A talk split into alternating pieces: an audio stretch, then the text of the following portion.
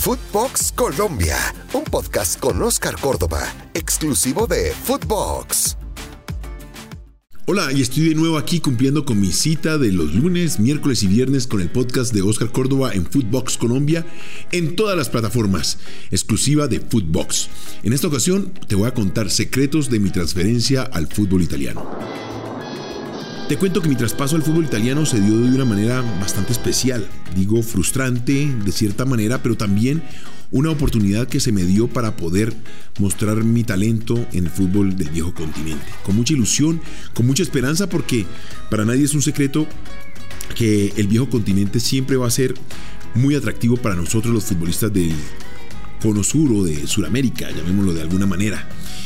En este caso se dio luego de una fallida transferencia al fútbol inglés.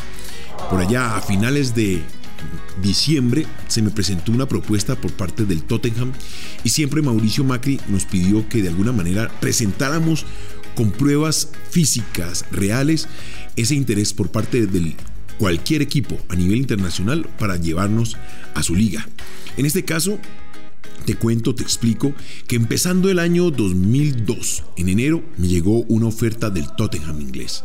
Una oferta por un importante valor de dinero, pero que en este caso no llenaba las expectativas de Mauricio Macri como presidente de la institución y que seguramente afectaría eh, de alguna manera las arcas y los intereses económicos de Boca Juniors habiéndose frustrado esta posible transferencia de Oscar Córdoba al fútbol inglés, pues se abrió una posibilidad de un equipo, el primero que llegara, para darse ese traspaso. En este caso, el Perugia de Italia.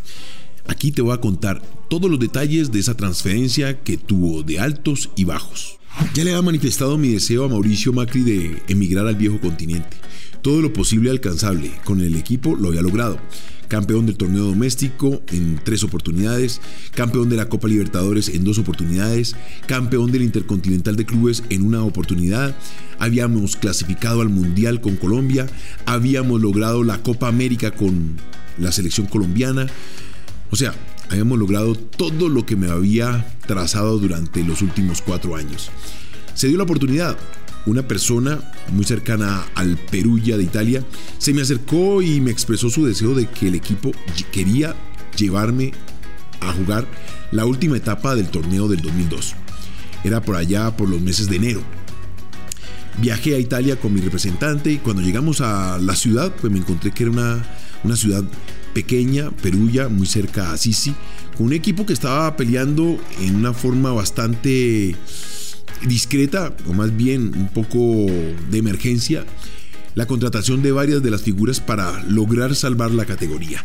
En este caso, se echaron mano de jugadores de experiencia como O'Neill, el uruguayo o uruguayano, como lo decían ellos, eh, Han, que era el coreano, aquel coreano que le hizo el gol a Italia y lo eliminó de la Copa del Mundo de Corea.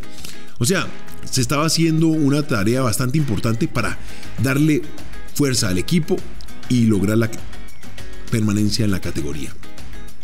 Me desplacé a Italia, como te dije, vi el primer partido que fue contra la Lazio y cayeron por un escandaloso resultado.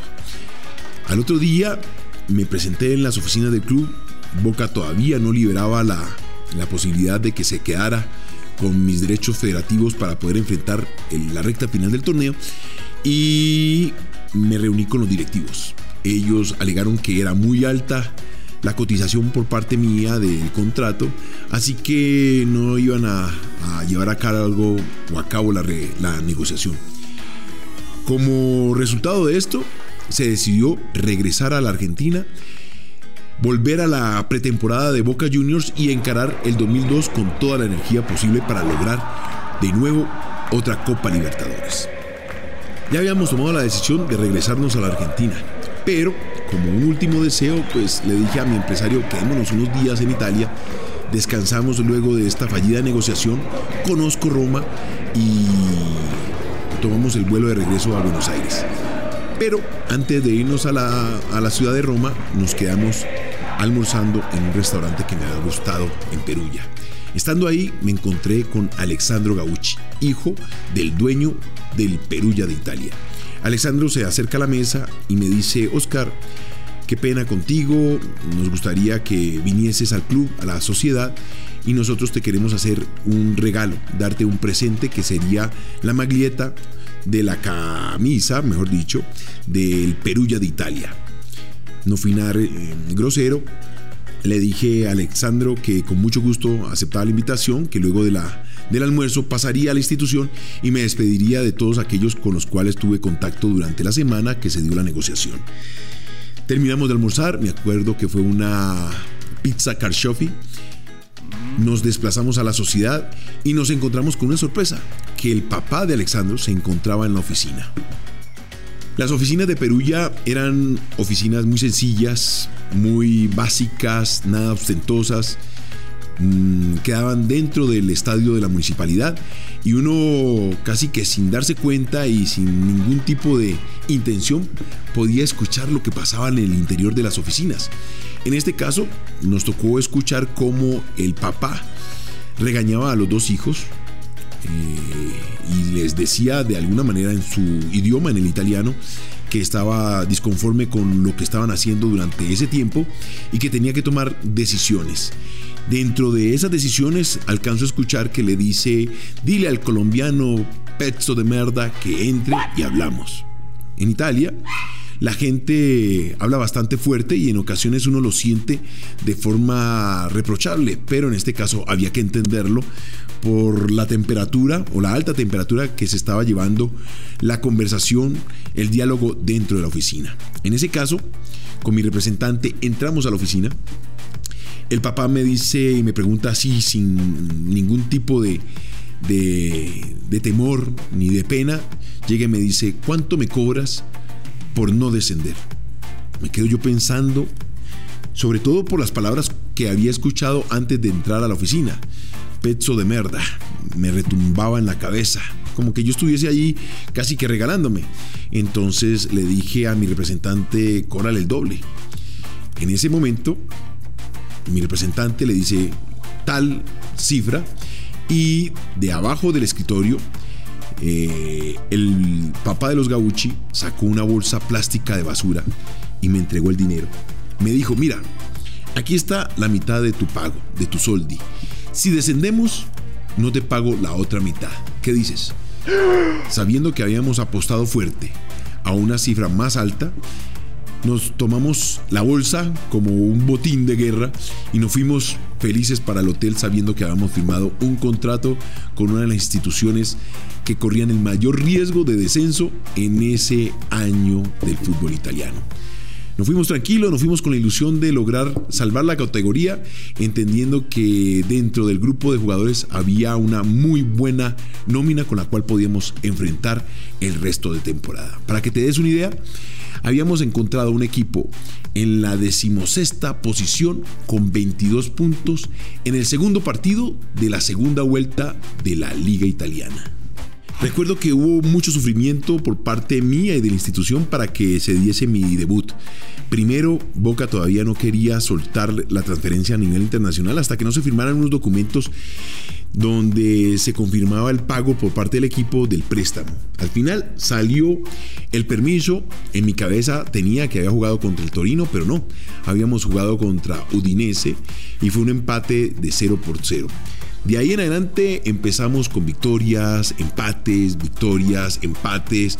Y el único equipo con el cual no tuvimos buena fortuna fue con el Brescia, donde perdimos. Más sin embargo, el equipo fue alcanzando poco a poco un nivel de competencia bastante interesante. A medida que iban pasando los partidos, el equipo iba mejorando su posición en la tabla de clasificación a tal punto que nos estábamos acercando a la clasificación de torneo internacional, de la Intertoto. No íbamos a llegar a la copa más importante que era la Champions, pero sí íbamos a lograr esa, ese repechaje para lograr una clasificación a uno de esos torneos internacionales. Fuimos encontrando con varios compañeros una forma de juego bastante interesante.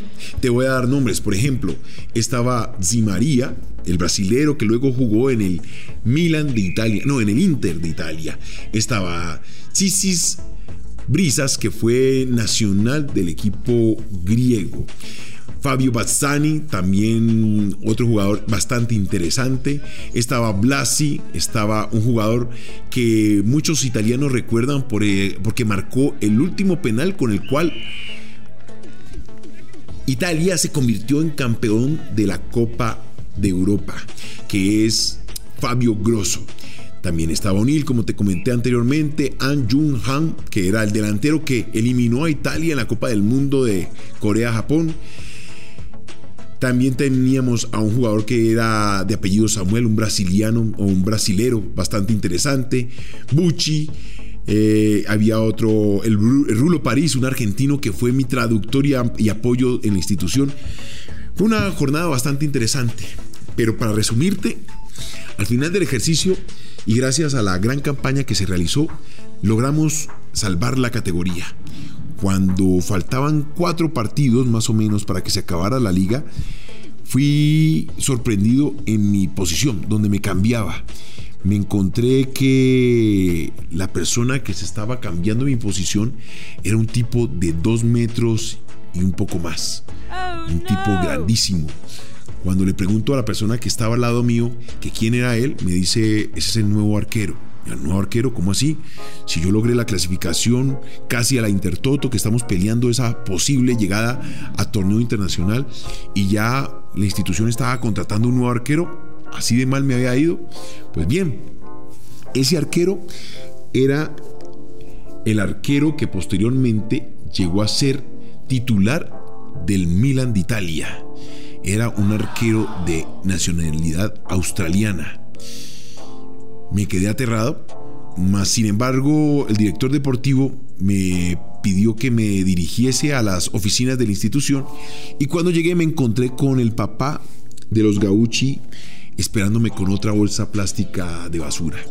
Me dijo, Oscar, me disculpas, muchas gracias por tu labor realizada, aquí tienes el pago completo de lo que habíamos acordado. Tú eres un jugador bastante caro para la institución, no podemos quedarnos con tu transferencia. Ha sido un placer haber trabajado contigo, muchas gracias por todo, te puedes ir. Pero yo le digo, pero faltan cuatro partidos, no me vas a dar la oportunidad de terminar la temporada. me dice, no, no, no, tranquilo. Es más, aquí tienes cuatro billetos, cuatro tiquetes para que me fuese por el Mediterráneo con mi familia de vacaciones, faltando cuatro fechas para que terminara el torneo italiano. La mayor decepción de mi vida deportiva porque había logrado un objetivo que se me había contratado para ello, pero por haberlo logrado rápidamente se me dio de baja más rápidamente de lo pensado. Imagínate la decepción que me llevaba en mi pensamiento y en mi alma. Más sin embargo, no fue tomado como una derrota, por el contrario, fue una victoria porque de este examen o de esta experiencia me encontré que uno de los técnicos más importantes del fútbol turco, como lo era Mircha Luchescu, había puesto sus ojos en mí para llevarme a ser el arquero del equipo Besiktas de Turquía, uno de los equipos más grandes del fútbol turco. Así que en la próxima edición te voy a contar otra chiquiaventura de lo que fue mi traspaso para el fútbol turco, porque no fue nada fácil. Se atravesó el mundial y eso llevó a una cantidad de ires y venires, de fax que iban, fax que regresaban, de un Boca que estaba de acuerdo, de un Besiktas que no estaba de acuerdo y que al final del ejercicio pues se llegó a un buen término de un Oscar Córdoba que emigró del fútbol argentino a Besiktas de Turquía para enfrentar la temporada 2003. Muchas gracias por acompañarme en esta edición. Ya sabes más o menos cómo fue esa aventura de haber firmado con el, equipo italiano. Espero que te haya gustado y que más adelante sigamos encontrando más detalles para contarte de, mi vida profesional. Hasta la próxima en Footbox Colombia, exclusiva para Footbox. Esto fue Footbox Colombia con Oscar Córdoba, un podcast exclusivo de Footbox.